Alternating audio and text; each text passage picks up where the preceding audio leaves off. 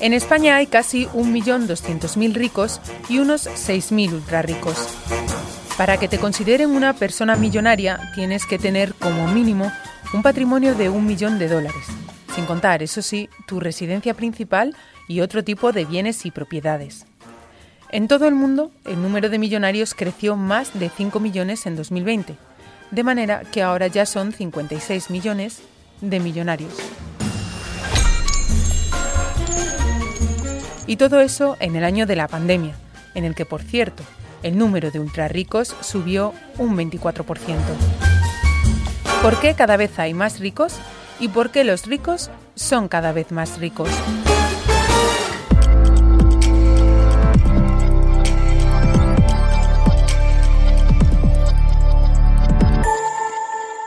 Las cuentas claras. Soy María Hernández y arrancamos esta segunda temporada de Las cuentas claras hablando de dinero de mucho dinero. Si yo fuera rica, me dedicaría a viajar por todo el mundo varios años y a mi vuelta me daría dos caprichos. Uno, comprarme un coche eléctrico y otro, contratar a un chef para no tener que cocinar nunca más. Comprar tiempo, viajar, cumplir sueños. ¿Quién no ha fantaseado alguna vez con la idea de ser millonario? Yo, si fuese inmensamente rico, me dedicaría a financiar proyectos de potabilización de aguas por todo el mundo, porque no hay mayor lujo que abrir un grifo y tener agua limpia. Y si me sobras algo de tiempo, pues me perdería en algún valle de Suiza a hacerme relojero, que es lo que realmente me gusta. Por primera vez en la historia, más del 1% de los adultos a nivel mundial son ricos. Y de ellos, también por primera vez en la historia, más de un millón están en España. Desde el año 2006, mi compañero José Leal sigue el rastro de las grandes fortunas españolas. Lo suyo es una auténtica ciencia, la ricología, y me atrevo a decir que es la persona que más y mejor conoce este tema. Por eso le he pedido a él que me ayude a contextualizar por qué cada vez hay más ricos. Mi opinión es que sorprende, ¿no? Que durante la pandemia haya crecido el número de ricos o que eso parezca, ¿no? Que ha sido la pandemia lo que ha provocado el aumento del número de grandes fortunas, pero en realidad eh, eh, es una tendencia el aumento de las grandes fortunas que lleva muchísimos años, desde hace por lo menos 15 o 20 años el número de ricos no, no para de crecer. Eh, la pandemia quizá lo ha acelerado, ¿no? No sabemos. lo que sí que sabemos es que eh, la pandemia ha sido una, una, etapa de extremos, ¿no? De drama, de dolor, también de logros colectivos, pero sobre todo ha sido una crisis extrema en la que las decisiones se han tomado sobre la marcha. Bueno, por lo menos así lo, lo hemos vivido. Pero es ingenuo pensar que a los ricos esta crisis les ha pillado desprevenidos. Es, ingenuo de todas, todas. Eh, su forma de invertir cada vez es más sofisticada, eh, cada vez intervienen más asesores, cada vez se hace con más previsión y, luego hay un factor bastante importante y es que desde hace años se viene advirtiendo em, entre los eh, elegidos ¿no? de la economía que, va a haber una gran crisis ¿no? y, y está claro que los ricos em, estaban sobre aviso de algo o estaban por lo menos prevenidos de, cómo comportarse en una situación de crisis, eh, quizá no tan aguda como ha sucedido, pero bueno, en una situación de crisis eh, extrema, ¿no? Eh, también es fácil prevenir que habrá crisis, ¿no? Y cómo comportarse ante ellas, pues son cíclicas y cada vez los ricos saben cómo salir de ellas mejor. Llegaban más preparados para afrontar la crisis y además han contado con otros elementos a favor, como los tipos bajos o la liquidez de los bancos centrales. Todo eso ha hecho que en el año de la pandemia el patrimonio de los más ricos creciese cerca de un 7,6%. Alcanzó en total los 80 billones con B de dólares. En España ese aumento fue del 2% lo que está pasando en los últimos años es que el sector de la tecnología eh, ha relevado a las viejas fortunas de siempre, eh, también porque eh, los nuevos ricos, los nuevos magnates son, son individuos frente a las viejas fortunas que ya han repartido su patrimonio entre, entre los miembros herederos, ¿no? Vamos a decirlo así. Las nuevas generaciones de ricos asociadas a la tecnología acumula ahora mismo más patrimonio y su patrimonio ha crecido más por la, porque es, el sector en auge. eh, con diferencias respecto a los demás. Varios hombres se disputan el trono de la riqueza mundial. Dependiendo del día y del listado que miremos, el ganador es Elon Musk, el conocido fundador de Tesla, o Jeff Bezos, el padre de Amazon. En la clasificación de Bloomberg, por ejemplo, la primera mujer aparece en el puesto 12 y se llama Françoise Bettencourt. Es la heredera del imperio L'Oréal. Detrás de ella, solo una posición más abajo, encontramos al español Amancio Ortega. I also I want to thank uh, every Amazon employee and every Amazon customer because you guys paid for all this. Estas serán las palabras del fundador de Amazon nada más aterrizar de su primer viaje espacial. Con ellas daba las gracias a los empleados y clientes de la compañía por financiar su viaje. Bezos ha decidido utilizar una mínima parte de su fortuna para entrar en la industria espacial. Elon Musk anda también en esa carrera.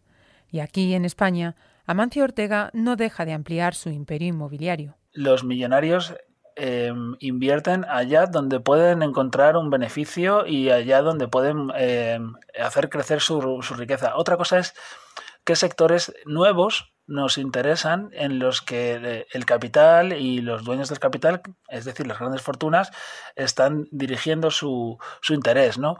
Pues eh, también va un poco por modas, ¿no? Ahora mismo se habla de los eSports, por ejemplo, donde se mezcla el glamour de las grandes fortunas con la fama de los, eh, de los, futbolistas o, o, o, la de los jeques, la de los jeques árabes, ¿no? Eh, ese es uno de los sectores mm, de moda. Otro de los sectores claros de moda son las criptomonedas, donde mm, a la par que han crecido grandes fortunas eh, eh, únicamente vinculadas a, ese sector tan extraño para el, para el ciudadano de a pie, también hay otras figuras más conocidas que han decidido apostar por ellas también por hacerse notar, ¿no? O, por, o porque, por hacer notar que su fortuna está viva y que crece y que de alguna manera está vinculada a lo innovador. Eh, otra de las, eh, otro de los, eh, de, los sectores donde, donde también parece que los ricos están bastante interesados, o por lo menos algunos de ellos, o los más ricos, es la carrera espacial, en la que están Elon Musk o Jeff Bezos o, o el dueño de la Virgin, ¿no? O sea, va por es, no es, digamos que los ricos invierten eh, allá donde pueden enriquecerse sin más no seguramente ahora mismo hay un hay alguien haciéndose muy, rico comprando naranjos o, o, intentando fabricar piezas para eh, baterías de móviles por ejemplo no pero eso a priori no es tan glamuroso como invertir en un juguete espacial o en energías renovables otro de los sectores que sin duda em, está trayendo a muchísimas grandes fortunas es el de las energías renovables.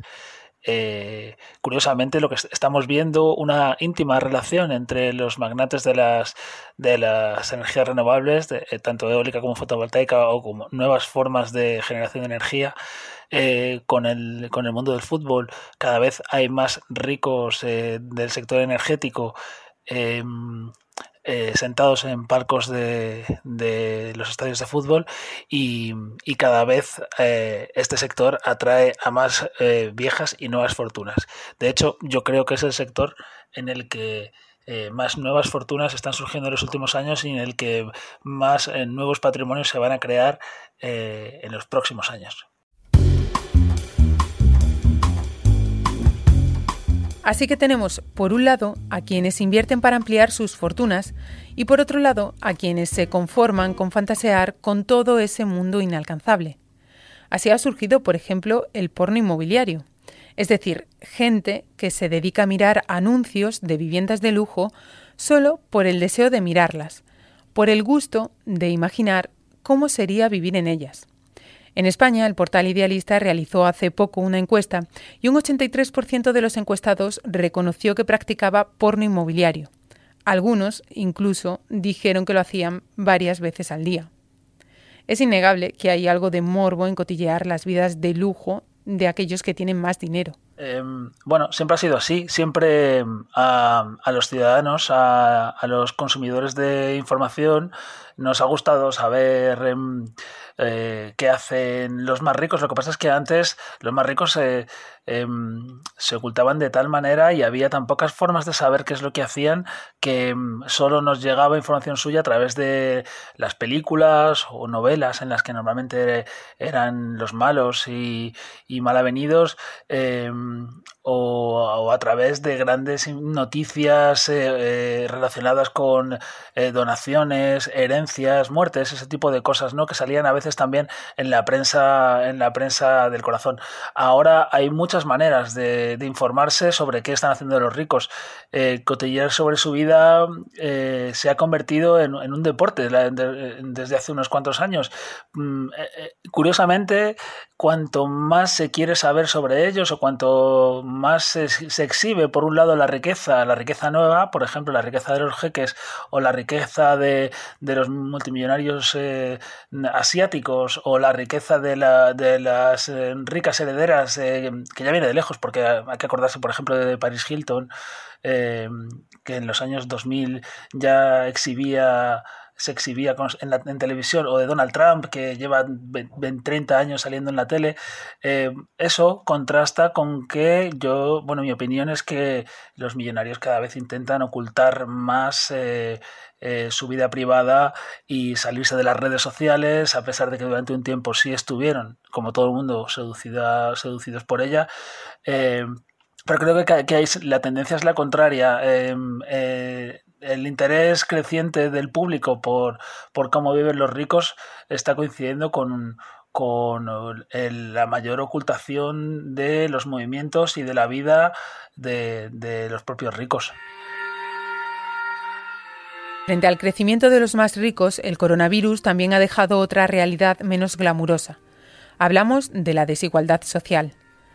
Hay más ricos, pero también hay más pobres.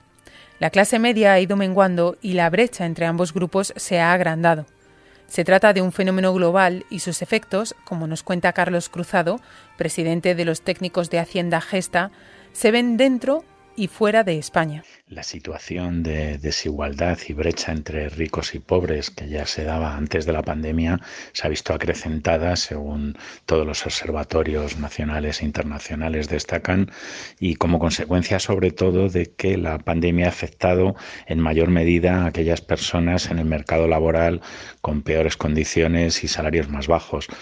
Eh, todas aquellas personas que no han tenido la posibilidad de teletrabajar y que están en estos sectores pues, relacionados con la hostelería, el pequeño comercio, la limpieza, han sido sin duda los más afectados y esto ha hecho que, a pesar de que, bueno, de alguna manera se haya mitigado el problema con las ayudas, los ERTES y demás subvenciones, lo cierto es que esto solo ha mitigado en parte el problema, pero eh, ha supuesto la pandemia finalmente un empobrecimiento de, estas personas que ya estaban en, la peor situación antes de, antes de la misma. El temor a que esa desigualdad agite el malestar social está haciendo que algunos gobiernos empiecen a mover fichas.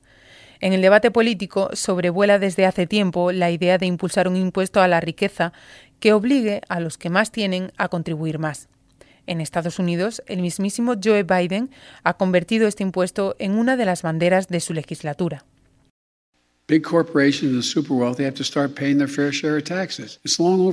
Realmente es útil una medida así. Qué duda cabe que dotar a nuestro sistema fiscal de mayor progresividad contribuiría a corregir en mayor medida las desigualdades. La Unión Europea nos sitúa a la cola de los países de la Unión Europea en cuanto a esa mejora de la o esa corrección de las desigualdades a través del sistema fiscal, como también lo hace en relación con las transferencias, con las ayudas que no son tan eficientes para corregir la desigualdad como si lo son en la mayoría de los países de nuestro entorno. En este sentido, esa reforma fiscal que dé mayor progresividad al sistema mm, va a suponer o tiene que suponer una, mejora en cuanto a esos índices de, desigualdad.